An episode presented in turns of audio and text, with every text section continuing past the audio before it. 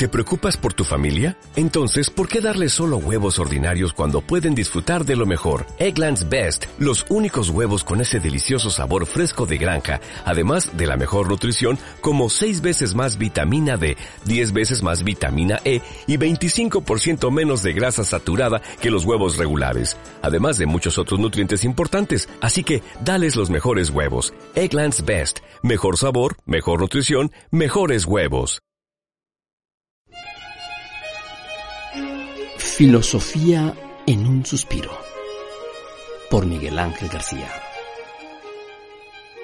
Filosofía de la antifragilidad. Del escritor libanés Nicolás Taleb. ¿Qué es la antifragilidad? Como veremos, explicarla no es tan sencillo, así que vayamos por partes. Iniciemos con la fragilidad. Frágil es algo que requiere cuidado, como el vidrio. Por ello, cuando lo empaquetamos, escribimos frágil, manéjese con cuidado. Algo frágil se perjudica con el daño. Ahora bien, siendo muy exactos en los términos, lo opuesto sería antifrágil, manéjese con rudeza en donde el elemento en cuestión no solo resiste, sino que se beneficia con el daño.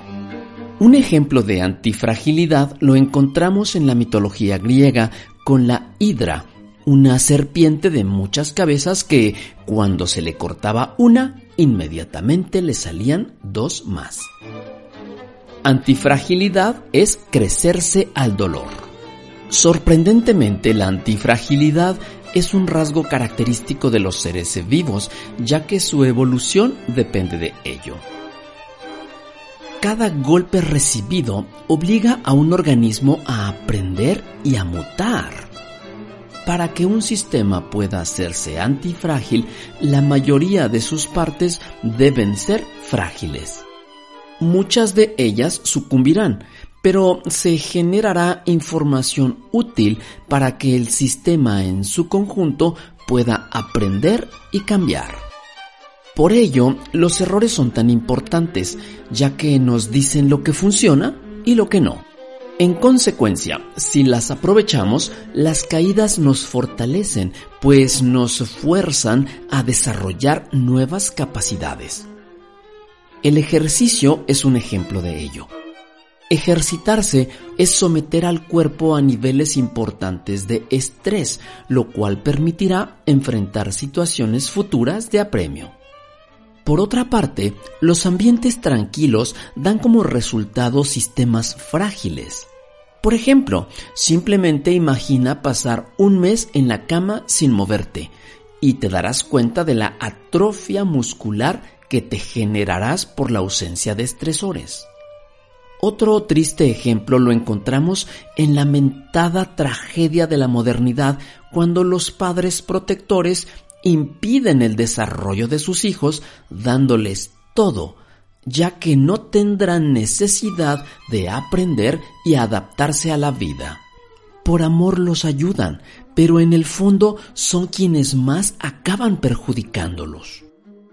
La antifragilidad es como el efecto del rey Mitridates, quien por temor a ser envenenado decidió tomar dosis reducidas de veneno para lograr así desarrollar anticuerpos y a la postre soportar un envenenamiento mayor.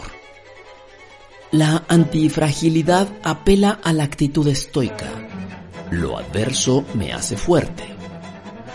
Lo resiliente aguanta los choques y sigue igual sin embargo, lo antifrágil mejora.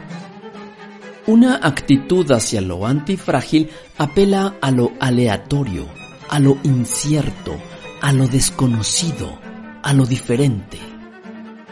Por su parte, lo opuesto, es decir, el fragilista, sería aquella persona que busca el control.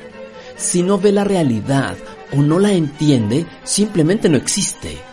El fragilista piensa en línea recta, cree en la planeación de forma cerrada y obtusa, creyendo tontamente que conocerá y controlará todas las variables.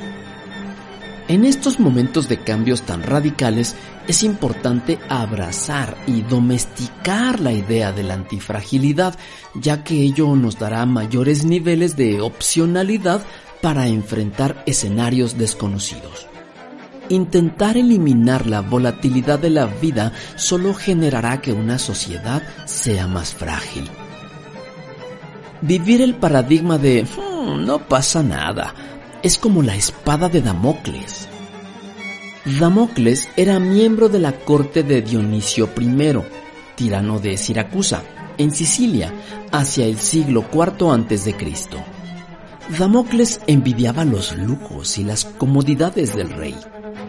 Para hacerlo escarmentar, Dionisio I le ofreció hacerlo rey por una noche para que supiera lo que se sentiría estar en esa posición.